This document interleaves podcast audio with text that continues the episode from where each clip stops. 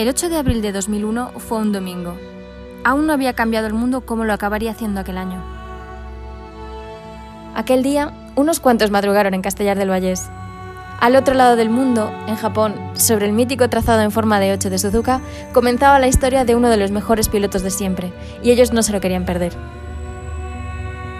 Aquel chaval tenía 15 años y desconocía que pasaría los siguientes 18 de paddock en paddock, dejando huella propia en el Mundial de Motociclismo. Bueno, recuerdo que me iba todo mm, enorme. El circuito era una pasada. Yo estaba eh, abrumado de estar allí.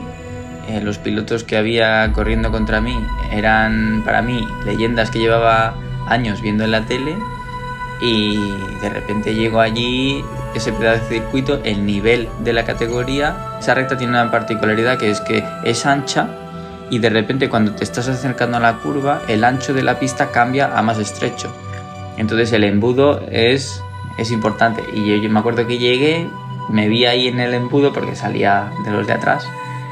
Y cuando estaba llegando a la curva dije, uff, yo cogí los frenos antes de hora, me quedé casi el último, vi cómo pasaban todos delante mío y, entonces ya a partir de ahí tiré, tiré la carrera para, para adelante. Cristina y Jesús nos recuerdan si el 8 de abril de 2001 en Lugo también madrugaron. Es posible, pues su primer hijo que acababa de cumplir cuatro meses era bastante inquieto. Aún era pronto para que lo supieran, pero aquel bebé ya avisaba de que se convertiría en un niño prodigio. 16 años más tarde, Jorge sigue siendo joven y está ahora frente a la valla de salida del circuito de Trentino. Tras algo más de media hora y dos vueltas, le espera su primera victoria en el Mundial de Motocross. Una victoria para recordar. ¿Cómo viví la última vuelta? Eh, pues yo recuerdo que no fue solo la última vuelta, yo recuerdo los últimos 10, 10 minutos sobre todo que me temblaban los, los brazos y las piernas, pero yo tenía miedo que me pillasen los de detrás.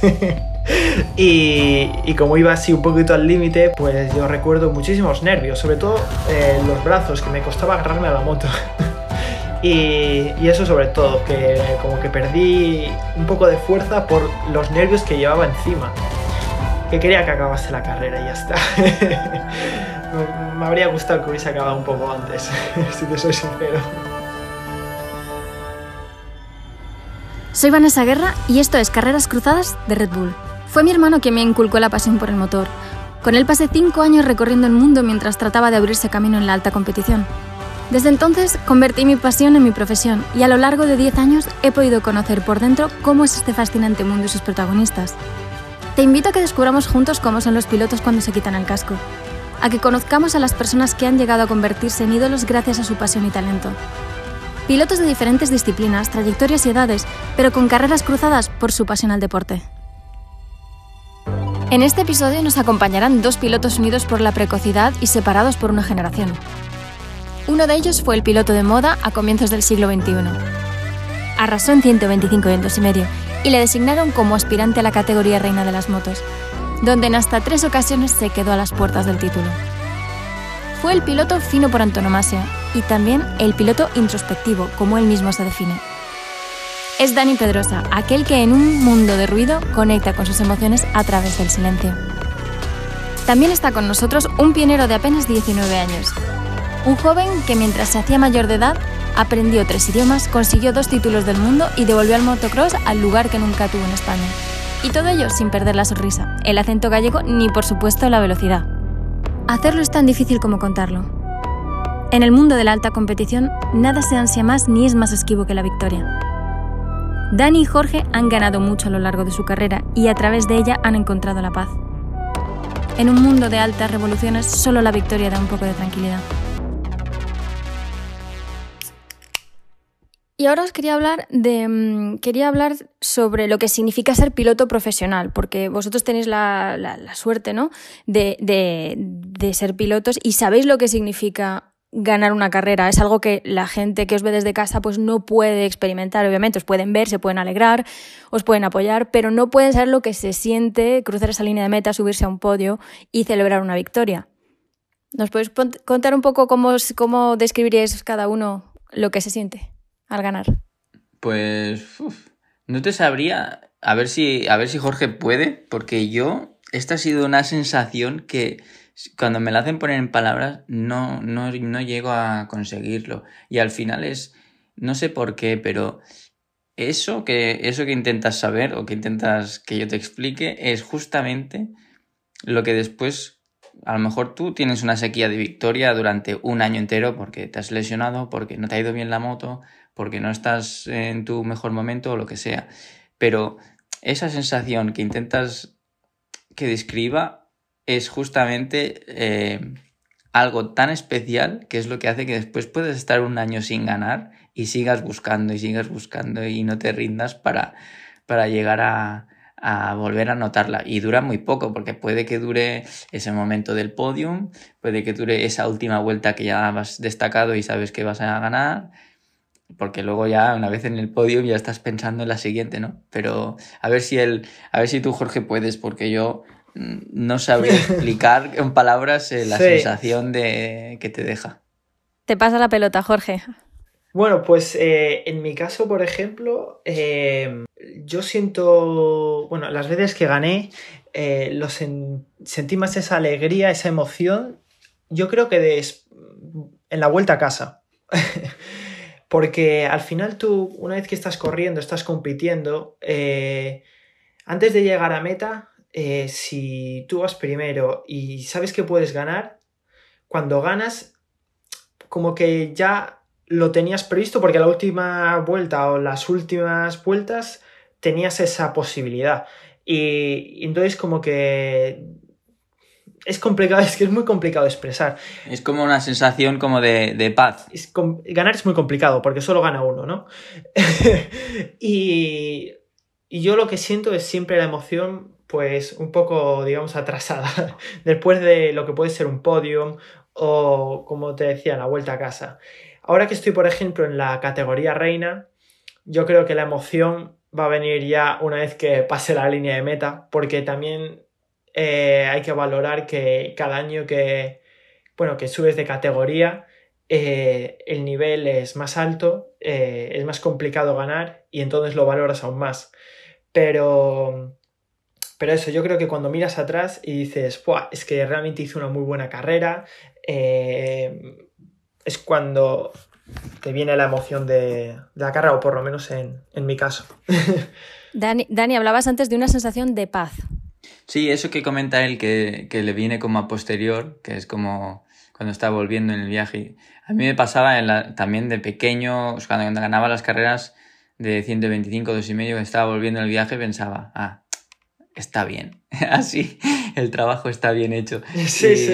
Es, como, es como esa sensación de paz. Después de más grande, en MotoGP sí que me ha pasado que es como más en el momento. Yo no sé si tiene que ver con, con el hecho de la prensa, porque también, por ejemplo, yo no sé cómo es exacto en el motocross, pero en, en MotoGP la diferencia a nivel mediático de, de correr en 125 2,5, Moto 3 o Moto 2 ahora, a MotoGP el boom mediático es, vamos, día y noche. Y, todo pasa como mucho más em, intensivo a nivel de prensa y todo en ese momento. En cambio, en las categorías pequeñas sí que hay un poco de prensa y tal, pero queda como más en el equipo, en tu entorno eh, y no queda tan expuesto afuera, ¿no? Pero no sé si tiene que ver.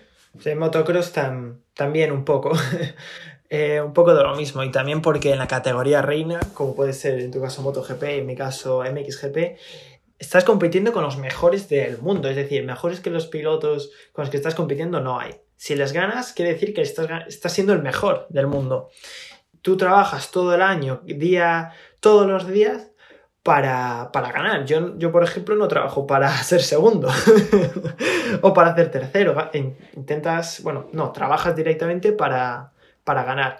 Yo siento como una especie de alivio en el sentido de gratitud también, porque como él dice, estás tantos días eh, preparándote eh, para poder llegar ahí y ganar.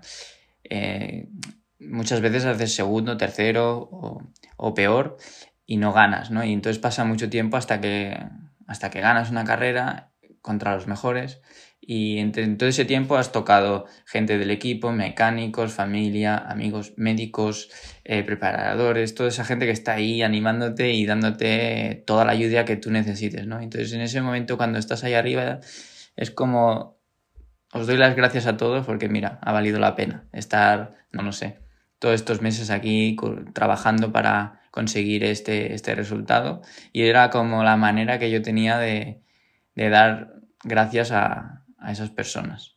Dani, no sé si fue en Jerez en 2017 en el podio que te emocionaste. No sé si fue en Jerez, creo que sí. Sí, sí, sí, sí. ¿Cómo, cómo, lo viviste? Pues es un poco esto que te acabo de contar, porque venía de lesionarme dos veces seguidas en la clavícula y hacía una semana o dos había hecho podio, me había hecho segundo o tercero, no me acuerdo. Y esta vez gané y no sé, estaba allí y de repente empecé a pensar, pues no sé, en, la, en, que si me habían operado el médico o lo que, no me acuerdo exactamente qué pensé, pero pensé en algo de esto y de seguida pues empecé a llorar porque ves cuánto la gente te, te, te ayuda y, y, quieren que te vaya bien, ¿no? Y es como ese momento en el que liberas toda esa... Eh, que devuelves un poco el equilibrio a, toda esa ayuda que te han dado, ¿no? O al menos yo lo sentí así. ¿En qué momento dejó de ser un hobby y, dijiste, vale, esto es mi profesión? O sea, tiene que haber un momento ahí importante. Pues hubo un momento que ya me saturé en el sentido de que el cole, o sea, el instituto así me iba muy mal porque faltaba muchísimo ya que viajaba por todo el mundo y entonces ahí con mis padres pues decidimos bueno, eh, o estudio o corro en moto.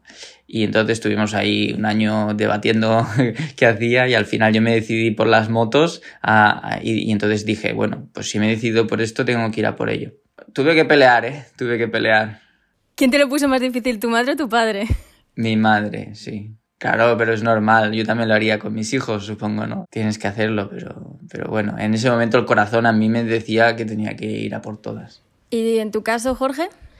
Pues yo en mi caso, la verdad que ahora escuchando la historia de Dani es un poco parecido, pero en motocross. Eh, yo empecé desde muy pequeño, desde los tres años a andar en moto, eh, en moto de trial, ya que mi padre, bueno, era un aficionado a las motos de trial y, y cada vez que salía a andar en moto, pues yo también quería ir con él. Y entonces decidió comprarme una moto, ya que yo siempre se la pedía, y así le podía acompañar los fines de semana. Eh, empecé con la moto de trial, a los 6 años eh, con, la moto de, eh, con la moto de cross, y, y, nada, combinaba moto de cross y moto de trial hasta los más o menos 11 años, y a los 10 fui campeón del mundo de motocross, y ya nos vinimos toda la familia a, a vivir a Bélgica. Y yo creo que puede ser, puede ser el, ese momento donde realmente, realmente supe que yo lo que quiero ser es piloto de motocross. La verdad que nunca realmente llegué a pensar, yo quiero ser piloto de motocross, yo creo que siempre lo sentí, porque es el deporte que más me gusta y, y soy un loco por, por el motocross y, y, lo disfruto muchísimo. Después, eh, cuando me sentí más profesional, digamos, pues mi primer año, no, mi segundo año de mundial, eh, un poco como hice Dani también. Eh, yo hice mi primer año de mundial estudiando, acabé un poco, digamos, quemado, pero físicamente, porque, bueno, yo intento hacer lo mejor posible en el instituto y, y, en el mundial y los dos al 100% es muy complicado si quieres llegar un día a ser campeón del mundo. Mm, di también el paso a irme a vivir a Italia hace tres años. Fue ahí cuando dejé también de estudiar y, y no solo por eso, pero ese año fui campeón del mundo y el, y el año pasado. Y Jorge, ¿cuál es tu primer recuerdo de Dani? Mm, yo creo que... Mm, déjame pensar. Bueno, como Dani Pedrosa, sin conocerlo personalmente, eh, hablando con, con mi abuelo, porque es muy fanático de, de las motos de carretera. Ahora, como yo hago motocross, pues un poco más de motocross, pero desde siempre fue de MotoGP y de hecho se levantaba por la mañana temprano si corrían, por ejemplo, en Australia o, cosas así. Así que. Eh, y nada, pues de hablar con él y, y, de oír el nombre de Dani Pedrosa, porque yo cuando era pequeño, la verdad que no seguía mucho la velocidad. Y, después con Dani, eh, un recuerdo que tengo eh, bastante chulo es en el X Fighters eh, de Madrid, cuando tuvo que subir pues con la moto de velocidad. La, la, caída, no, sé si llegaste a subir o no, o si solo diste al final la vuelta alrededor, no me acuerdo, pero... Mm, creo, creo que como llovió antes, solo di la vuelta solo di la vuelta, que la rampa era inicialmente el plan, exacto, pero que... Exacto, y, que creo que estoy bastante seguro que me subía a tu moto cuando estaba en el stand y bueno, un buen recuerdo. y Dani, ¿cuándo empezaste a saber que había un piloto gallego de motocross que era muy rápido? Pues la fecha exacta no me acuerdo, pero por ahí no hace tanto por ahí en el 2015 estábamos corriendo en, Holanda y él vino al Gran Premio. Sí, sí, sí. Que era, yo soy pequeño, soy bajito y tú lo sabes. Y, él era, claro, era, era un crío súper pequeño y ya, ya sabía que estaba haciéndolo súper bien. Pero creo, no sé si fue esa la primera o la segunda vez que nos vimos en persona. Mm. Pero todavía era súper pequeñito y, ya, ya, ya sonaba que, que le estaba dando muchísimo gas en el motocross y además como en España hemos tenido eh, pocos, pocos pilotos que hayan estado arriba en el mundial a tope, pues ya se, ya se hablaba ¿no? de que él sería el, que llegaría siguiente a, estar por ahí y, bueno, eh, al final, el, o sea, hablarlo es una cosa, pero luego hay que hacerlo y al final lo ha hecho. De hecho, tenemos creo que una foto juntos en las escaleras detrás del, sí, en el camión, del camión. Sí. de ese fin de semana, yo me acuerdo perfectamente. Sí, porque tú ya vivías por allí, ¿verdad? Sí, exacto. Yo ya estaba. Llevaba cuatro años en Bélgica o por ahí. Mm. Eh, porque eso fue el 2015. Fui a ver a Dani en la carrera de velocidad y creo que. No sé, o un, no, sé realmente qué fecha fue, pero ese mismo año yo gané el europeo de 125 en Asen también. Ah, es verdad, que ahí se, sí, se empezó, se empezó a hacer ahí en, el circuito de. En, el, sí. en la recta. Sí, metieron la arena para el circuito de velocidad. sí, sí. ¿Quiénes eran vuestros, vuestros ídolos cuando erais pequeños? ¿Quién era vuestro referente? Pues en mi caso, yo. Claro, yo miraba las carreras con mi padre y en ese, en ese momento yo las empecé a mirar como al por ahí en el, principios de los 90 y eran unos carrerones con Reini, Schwanz, Duhan y, luego vino Alex, Cribillet y básicamente en aquella época yo miraba más el 500, no, no conocía las categorías más pequeñas. Y después, eh, bueno, al final siempre me gustó mucho Duhan, el equipo Repsol Honda, eh, siempre fue uno de, los pilotos que más, que más seguí. ¿Y cómo fue conocerle en persona, a Duhan? fue, fue diferente, ¿eh? la verdad te tengo que decir que ahí me, me, me, chocó un poco el hecho de que yo cuando lo conocí ya era piloto, ¿eh? pero fue diferente de cómo te esperas que es una persona y luego como, o sea, la imagen que tú tienes, ¿no? Y luego la, la que es en verdad. Eh, pero... ¿Y cómo te lo esperabas? Eh, no lo sé, porque yo siempre lo vi pilotar. Eh, no tenía un gran inglés entonces y me costó expresarme. Quizá no entendí todo lo que me dijo, no me acuerdo, pero, pero no sé, era bastante... Duhan es, una persona, tiene una personalidad así bastante fuerte, es bastante serio. Eh, también conocí a otro que me sorprendió mucho que fue Rainy y me llevé una gran sorpresa porque, por ejemplo, desde fuera sí que lo veía súper, siempre súper concentrado y muy cerrado y demás. Y luego cuando lo conocí, pues fue, fue casi al contrario, ¿no? Fue súper amable y súper abierto y muy bien. Eh, la verdad es que eh, tener la oportunidad después de conocer a tus ídolos es, es una es, una experiencia muy especial. ¿Y en tu caso, Jorge? ¿Quiénes eran tus referentes?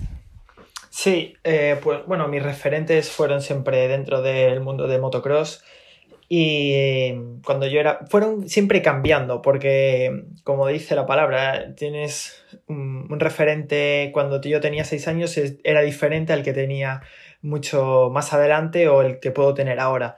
Y yo me acuerdo que cuando era pequeño, pues eh, sobre todo los pilotos americanos, por ejemplo Ricky Carmichael, James Stewart, eh, y después en Europa eh, estaban Tony Cairoli, Ken Roxen, esos básicamente fueron mis referentes mm, desde siempre. ¿Y cuando conociste a tus ídolos? ¿Qué pasó? Pues también un poco me los esperaba un poco diferentes, pero no había hecho nunca mucho una idea de cómo podrían ser porque me, me sucedió todo muy rápido. Y, por ejemplo, yo con Tony tengo una muy buena amistad, es ahora mismo mi compañero de equipo y, y, conocerlo aún más desde dentro, ves muchas cosas que la gente desde fuera no ve. Una persona que, que bueno, sí está muy centrada en su deporte, pero le gusta también hacer eh, muchas cosas aparte de la moto, eh, se divierte mucho con los amigos y una vez que los conoces, pues sabes más. Claro, exactamente, los conoces más, sabes más cómo son. Eran apenas adolescentes cuando se vieron obligados a madurar de golpe para seguir su sueño. Priorizar la competición por delante de los estudios y someterse a la exigencia del deporte de élite. Dani y Jorge saben lo que es comportarse como adultos desde mucho antes de serlo. Minimizar lesiones para seguir compitiendo y sumar esos puntos que podrían ser clave. Guardar descanso cuando los amigos piden fiesta. Lidiar con las expectativas que de repente has generado en muchos otros. El deporte profesional es, un mundo de, mucho éxito, pero también de, sacrificios. ¿Qué habéis tenido que sacrificar vosotros por el deporte? Pues eh, en mi caso, eh, nos fuimos a vivir a Bélgica, es decir, dejamos eh, parte de la familia eh, en España, los amigos, eh, y fue un cambio bastante, bueno, muy grande para nosotros. Yo me acuerdo de, abrir la puerta y, entrar a la clase, sentarme y, y, bueno, escuchar lo que decía la profesora, pero yo como español, pues eh, no sabía holandés, porque nunca había estudiado holandés. y, llegué, todo el mundo, claro, hablando holandés, y yo no entendía nada, pero nada de nada. Eh, sí que tuve la suerte de que yo creo que al irme eh, tan, tan temprano, tan joven, que pude aprender el idioma muy rápido. Yo al año prácticamente hablaba bastante bien el, el holandés, no correcto, pero, pero bueno, me, defendía. Y, pero sí, el, primer día fue, fue desastroso. Y después, eh, siendo piloto de, motocross, tienes, o bueno, también creo como, como Dani, simplemente un deportista profesional, eh, todos los deportistas tenemos un, plan de entrenamiento bastante eh, estricto y te tienes que exigir mucho a ti mismo. Entonces tampoco tienes tanto tiempo libre. Eh, y el tiempo, el poco tiempo libre que, tienes lo empleas en descansar. Entonces, eh, sí que bueno, haces sacrificio de no salir o eh, quedarte en casa simplemente por eso, para descansar, porque al día siguiente tienes que volver a, entrenar y dar el 100%. Y, y, en mi caso también, pues el tema de la familia, porque al, estar, al no estar en el mismo país es bueno, complicado de, verla. Y bueno, eso.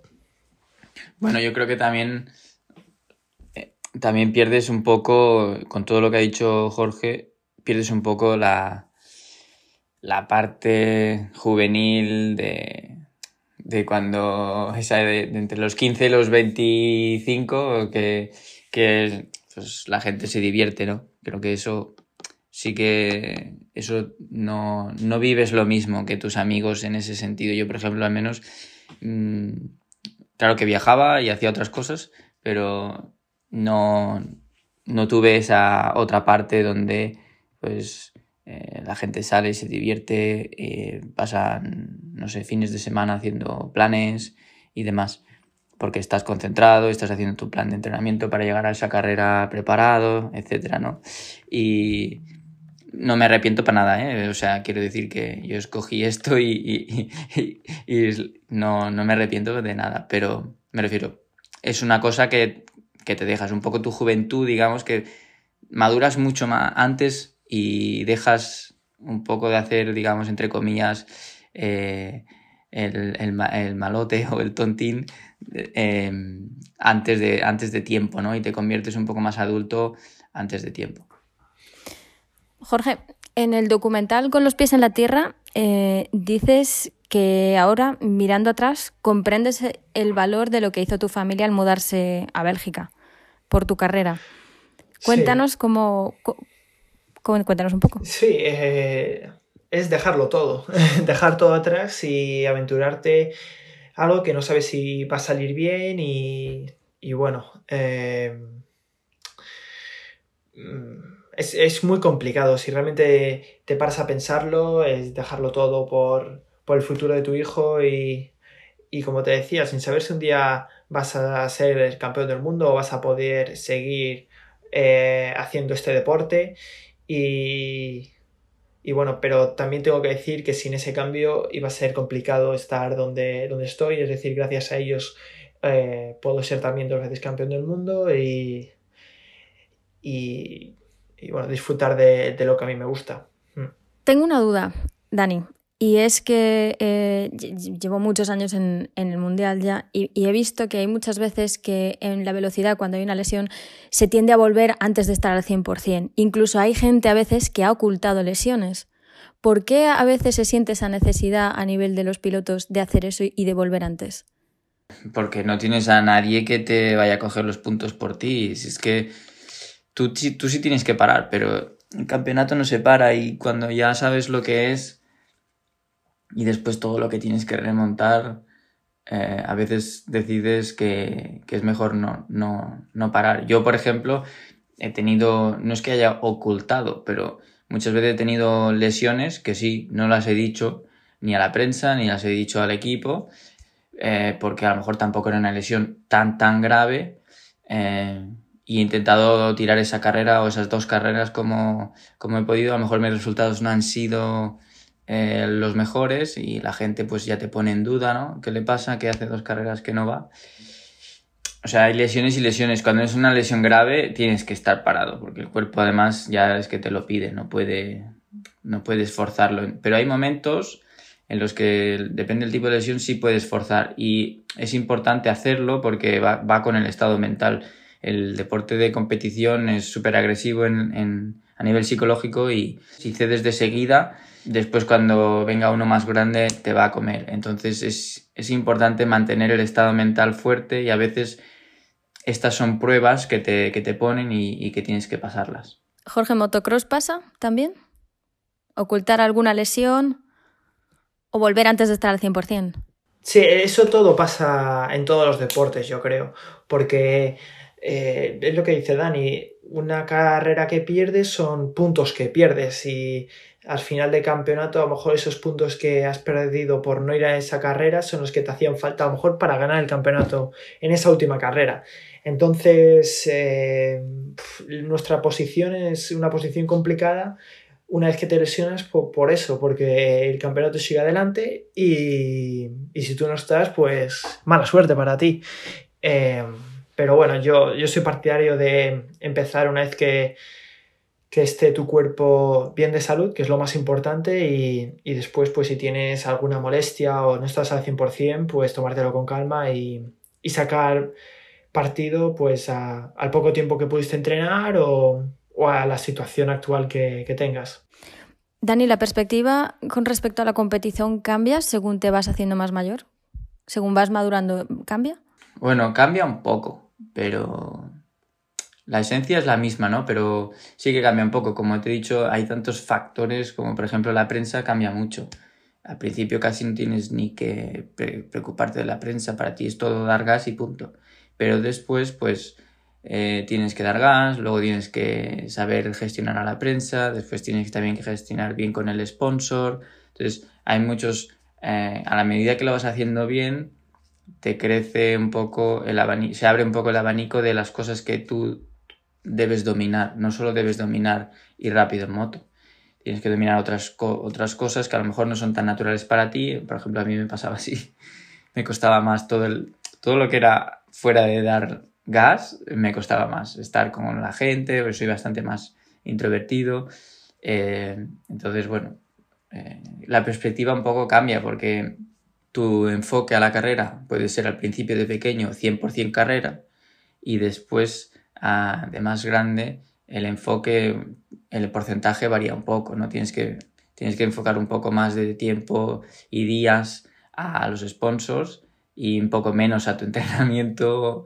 y a tu, y a tu carrera. Pero eh, va un poco con el, con el campeonato que, que, que es así. ¿Alguna vez habéis puesto en duda o os habéis cuestionado a lo largo de vuestra carrera? Yo no. Pero bueno, a mí es corta. Por ahora. No llevo tanto. ¿En qué sentido? ¿En qué sentido? Pues que en algún momento habéis dudado de alguna decisión o de. O de ah, sí, yo alguna, sí. alguna lección. Yo sí, hombre, siempre.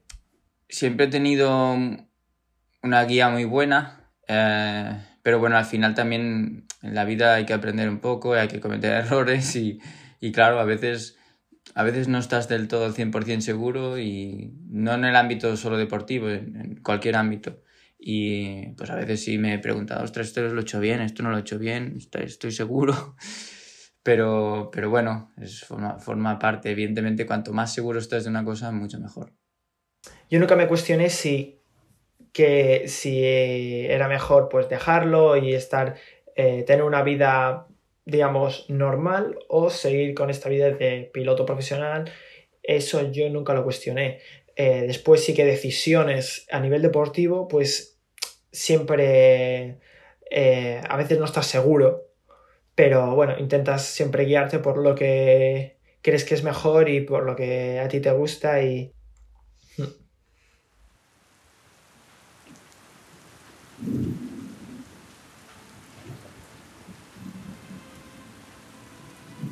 Ahora son casi las 2 de la tarde de un día lluvioso de noviembre en Valencia. Nadie ha madrugado hoy, pero unos cuantos apenas han podido pegar ojo en toda la noche. Será el último día en el que cumplan el ritual de compromisos que ha compuesto su vida durante casi dos décadas. La última vez de focos de atención. Para su madre Basilia, su padre Antonio y su hermano Eric, la última hora de nervios a punto de estallar, que solo se calmarán con la bandera cuadros. Entonces se hará el silencio en el motorhome. Se fundirán en abrazos y bajarán hasta el garaje al que ya llega el piloto.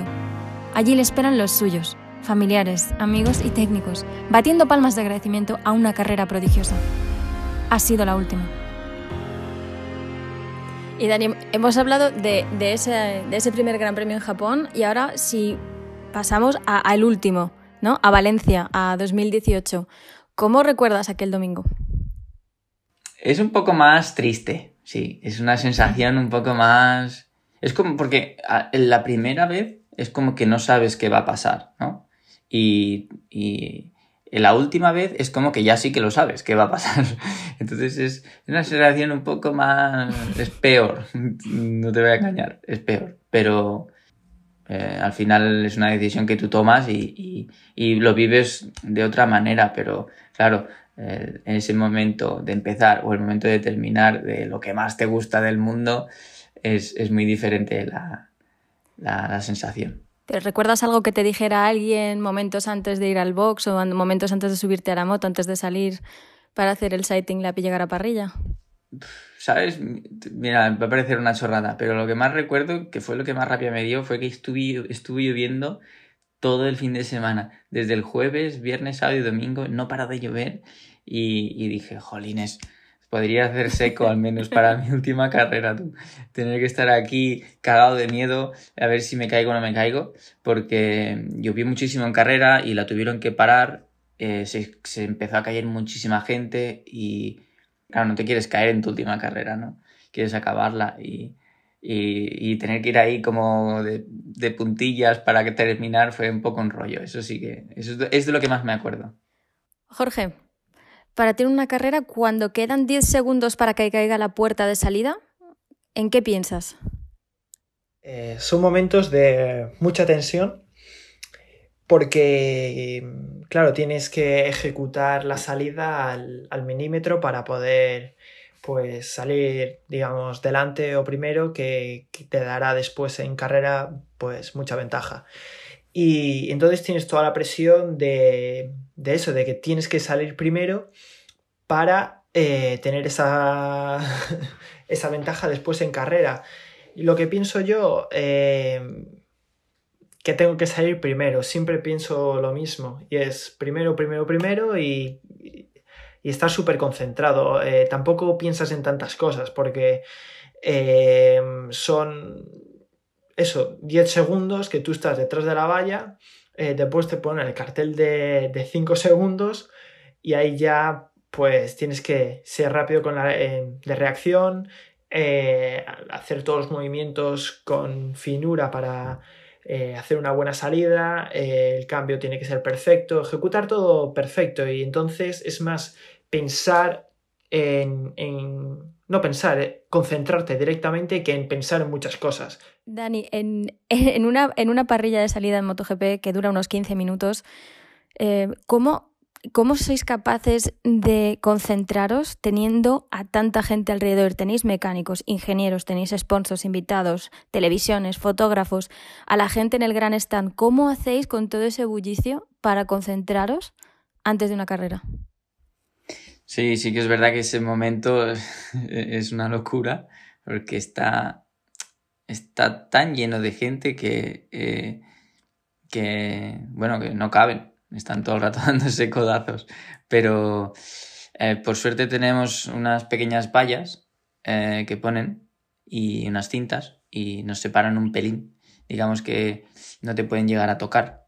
Pero yo simplemente lo que. Yo llevo mis tapones de la carrera puestos y ah, evidentemente escucho todo el ruido, pero yo cojo, miro al depósito y no levanto la cabeza en 15 minutos.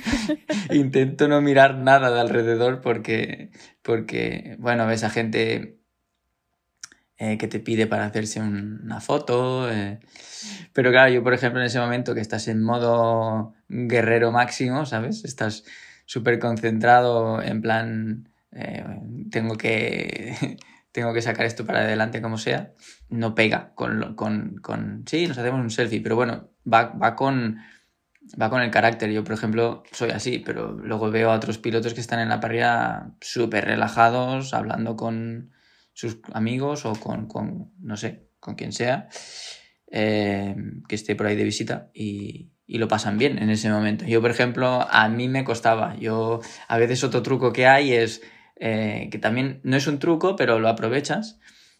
Em, yo llegaba a parrilla y entonces bajaba de la moto porque con los nervios, esto va a sonar a risa, pero es verdad, con los nervios entra mucho pipí. Y como, como has estado hidratándote mucho, claro, eso está el motor en funcionamiento. Y entonces tú sales, sales a parrilla, llegas allí y, claro, te, te vienen las ganas de hacer pipí. Entonces coges, bajas de la moto, cruzas el muro y te vas al box a, hacer pipí y cuando vuelves pues ya casi se ha acabado el tiempo de, los 15 minutos, ¿no? Entonces ya sí, has liberado un poco de estar ahí en, el, en, el, en ese momento crítico. Una cosa, Dani. Eh, por ejemplo, en motocross pasa. Yo, por ejemplo, soy un piloto que pues llego un poco, no al límite, pero que llego y después de dos minutos pues tenemos que arrancar la moto y salir a vuelta de reconocimiento. ¿Hay alguien o, tú, no sé si lo hiciste en algún momento, de llegar pues más tarde para, eso, para no tener que lidiar con la gente por ahí por el medio, eh, la presión a lo mejor que te puede dar estar con los, todos los pilotos en parrilla o llegar al límite y salir directamente. Me hace gracia tu pregunta porque, porque lo, sé, lo sé exactamente porque es lo que yo hacía en cada carrera. Yo me quedaba en el camión, os cambiado y todo preparado, pero me quedaba en el camión hasta el límite. Hacía venir a los mecánicos al camión a que me explicaran, pues hemos decidido que vamos a salir este neumático, esta moto o lo que sea, los últimos cambios. O los otros equipos van a montar estos neumáticos, etcétera, etcétera. Eh, para no tener yo que bajar antes y estar allí con todas las cámaras, con todo, todo el mundo mirando, preguntándote cosas, tocándote y tal. Entonces yo siempre me quedaba adentro y a mí en ese momento me, me desconcentraba mucho. Entonces yo intentaba quedarme el máximo de tiempo en el camión, hacía la reunión dentro y ya bajaba con todo hecho. Entonces era bajar, ponerme el casco y salir. Dani, volviendo al documental, eh, eh, dijiste en una parte que, has tenido dificultades para que la gente te comprenda. ¿Qué te hubiera gustado que entendieran? A ver, es normal, ¿eh? que no, es culpa de ellos, me refiero. Eh, pero tuve problemas para... Como no me expreso mucho, pues claro, no te haces entender suficiente. Pero como mi manera de expresarme no es muy abierta, pues claro, si no eres una persona introvertida es difícil de entender. Eh, por eso, en un mundo donde todo era muy extrovertido, era difícil que, que apreciaran quizá mi manera de, hacer las cosas. Yo no, mm, no, me, no, sé, no me expresaba mucho, tú lo sabes, en, las horas de prensa o con los periodistas eh, o con los eh, fans, a lo mejor. mi manera de, de dar las gracias o de, no sé, saludar, quizá no es tan expresiva como, la de otros y, puede interpretar que eso significa que esté enfadado, que estoy muy serio. Entonces, pues ahí es donde iba, ¿no? A, que me costaba, mucha gente me decía, pero ¿qué te pasa? ¿Qué te pasa? ¿Por qué estás tan serio? Y yo, no me pasa nada, estoy súper relajado y súper normal. Pero, claro, eso es, supongo, la manera de entender la gente que tenía. Eh, era diferente a lo que yo sentía y ahí me sentía muchas veces en, en jolines, no me entienden, pero si no estoy intentando, no estoy intentando, no sé, explicarme eh, de una manera o de otra, simplemente estoy siendo yo, pero al final también hay un poco una tendencia, ¿no? En el, en el Mundial, por ejemplo, pues cuando tienes referentes como Valentino, que, que llega a tanta gente, que hace divertir, y pasar buenos momentos a tanta gente, pues si no tienes esa personalidad es como... Es lo que se espera a todo el mundo, ¿no? Que todo el mundo sea como Valentino. Más o menos, claro. Y entonces, pues si ya no eres así, pues ya no molas tanto, digámoslo de una manera, ¿no? Pero, pero no, yo siempre fui como, como, como soy y no, y hasta acepté, acepté que eso era así. Jorge, Eres el piloto más joven de la parrilla y, cuentas ya con, dos títulos del mundo. ¿Cómo te tratan los otros rivales siendo tan joven? Pues yo creo que como a, como a los demás. Eh, soy uno más de la parrilla, eh, con el mismo objetivo de, que ellos, que es ganar. Y, bueno, yo también no noto mucha diferencia eh, al respecto de comportamiento, cómo se pueden comportar fuera de la pista.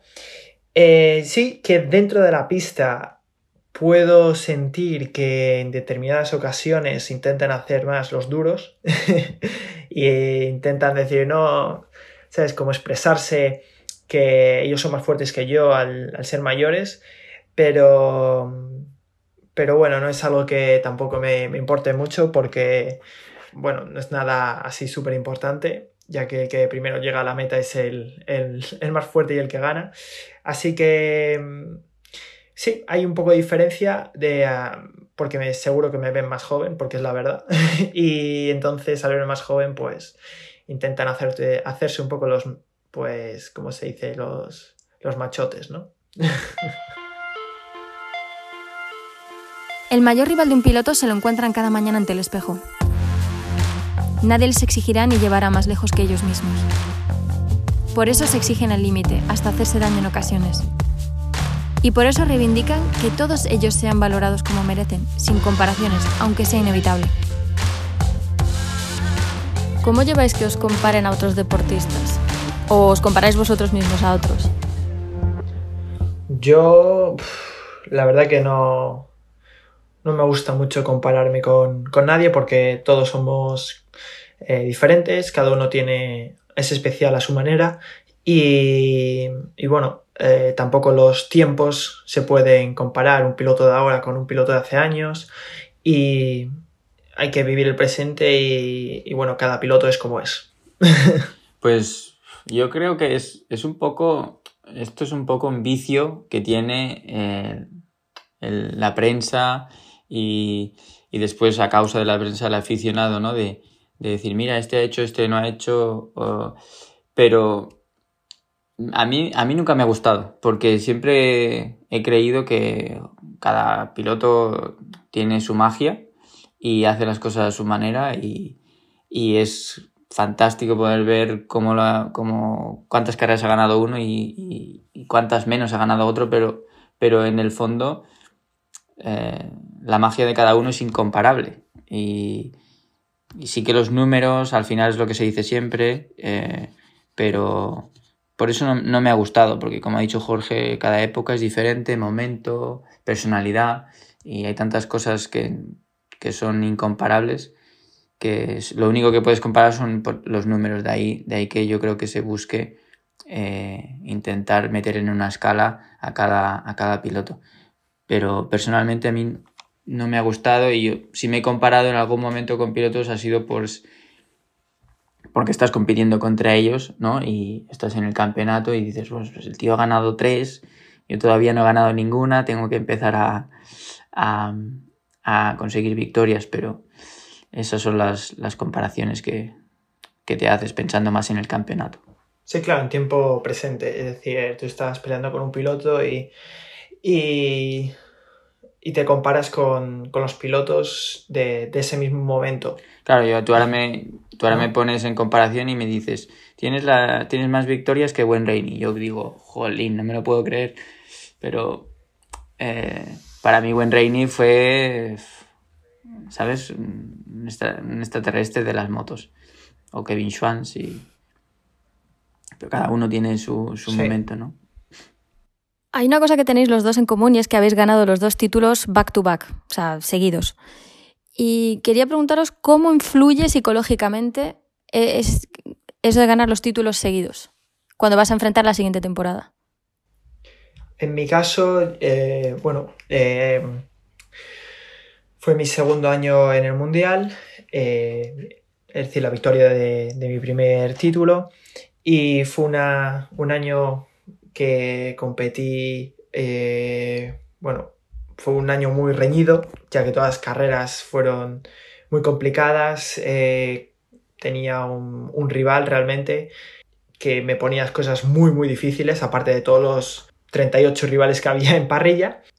Y el año, que vi, y el año siguiente, es decir, el año pasado, yo llegué al campeonato mucho más relajado, porque ya sabes que a los pilotos que les ganaste el año pasado eh, son los mismos con los que vas a competir este año y, si ya las has ganado, ¿por qué no les vas a volver a ganar? ¿no? Y, tú también mejoras, es decir, ¿cuál podría ser el problema? Eh, pensando en positivo, claro. Y a mí es la, confianza, sobre todo, lo que hizo que el segundo mundial eh, fuese mucho más relajado que el, que el primero. La confianza de que ya has ganado uno y por qué no hacer una segunda vez. Sí.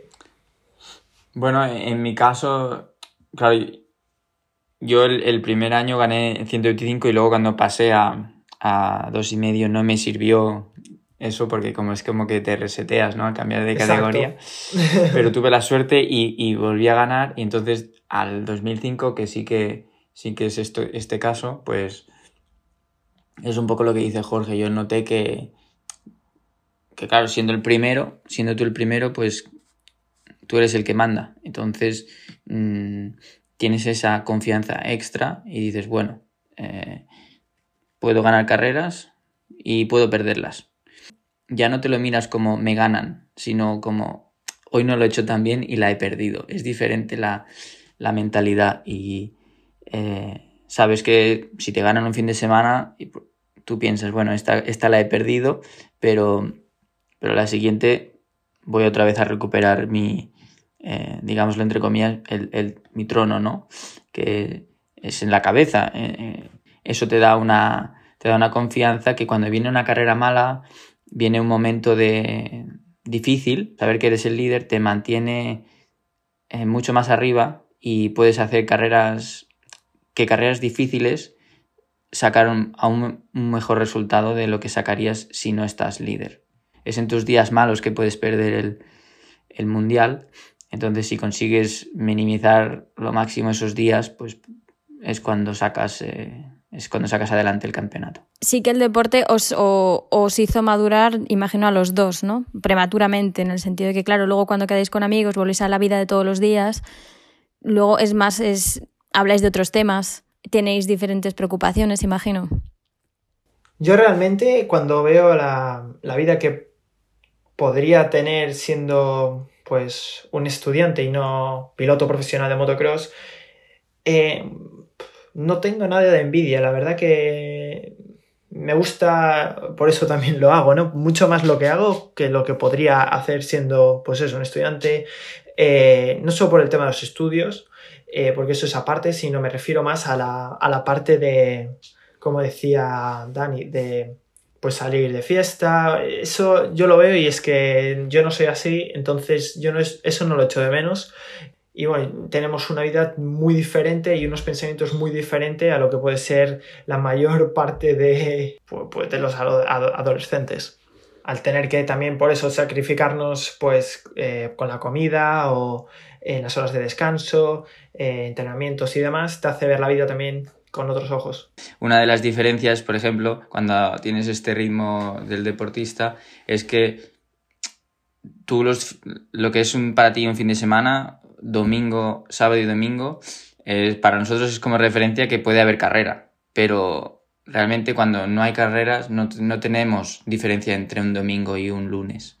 Es, puede que nuestro domingo caiga en miércoles y sea para descansar, eh, no tenemos esa relajación de la mente tanto como se entiende, ah, es fin de semana, pues vamos a hacer, no sé, lo que sea, el plan que queráis.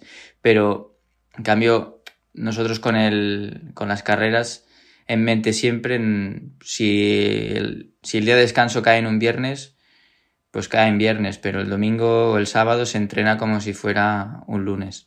Y una, una pregunta que tengo para los dos, ¿es difícil que otros entiendan vuestro estilo de vida? El viajar tanto, el estar siempre fuera por las carreras, el luego volver a casa y lo que decíais antes, ¿no? Que un fin de semana para vosotros es o entrenar o trabajar, porque eso son o carreras o entrenos. Mientras que para el resto del mundo, pues digamos que son pues el momento de relajarse y de veros en la tele.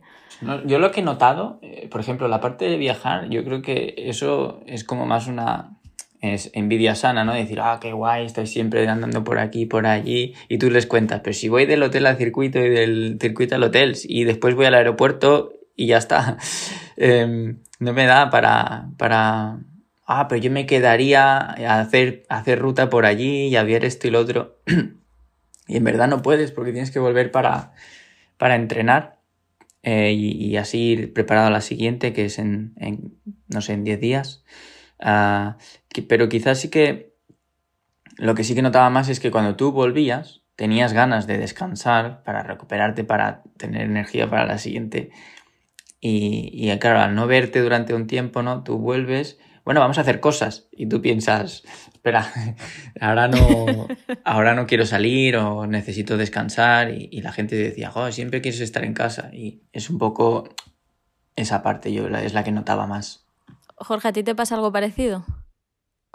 Eh, sí, es que lo que dice Dani es, es la verdad, ¿no? Eh, nosotros al final viajamos, pero porque el mundial, por eso se llama mundial, es en diferentes partes del mundo y, la gente cree que, que, que, bueno, nos da tiempo a hacer turismo, vete a un lado, vete a otro. No, nosotros lo que hacemos es simplemente estar en el, en el circuito y del circuito al hotel para descansar simplemente y volver al día siguiente. Eh, y bueno, un poco lo que, lo que dijo Dani, no tengo mucho más que, que decir. La vida de Dani y Jorge no se entendería sin el mundo del motor. Y posiblemente la nuestra tampoco sería la misma sin deportistas de su talla. Solo puedo darles las gracias por dejar que nos acercáramos a quienes son en realidad en carreras cruzadas de Red Bull la próxima semana charlaremos con dos pilotos unidos por una pasión, una marca y una ambición. Dos pilotos entregados a la velocidad con todas sus consecuencias. Polo Espargaro y Jorge Martín. Estuve en el suelo más o menos alrededor de un minuto sin notarme nada, absolutamente nada del cuerpo, brazos, pies, eh, manos, no me notaba nada y no podía mover nada y fue uno de los peores momentos de mi vida y bueno, fue una, una etapa muy dura para mí, pero bueno, terminamos ese año con un resultado increíble y a pesar de que fueron tres meses, cuatro meses para mí muy duros, eh, pude rehacerme y seguir con mi carrera deportiva que en algún momento pensé que, que, que no, no seguiría. Sí, bueno, la primera lesión de 2018 llegó también en Breno, justo eh, a la vez que Paul. Y recuerdo de, de, después de operarme, pues pasarme a ver a, a, Paul, que estaba yo de visita justo en el hospital. Y me acuerdo que fui a, ver a Paul, le, le, fui a tocar, no sé si la pierna o no me acuerdo qué era. Me dijo, no, no, no, no, no me toques, que, que no todos los calambres estos, ¿no? Pues. Y, me acuerdo una cosa muy.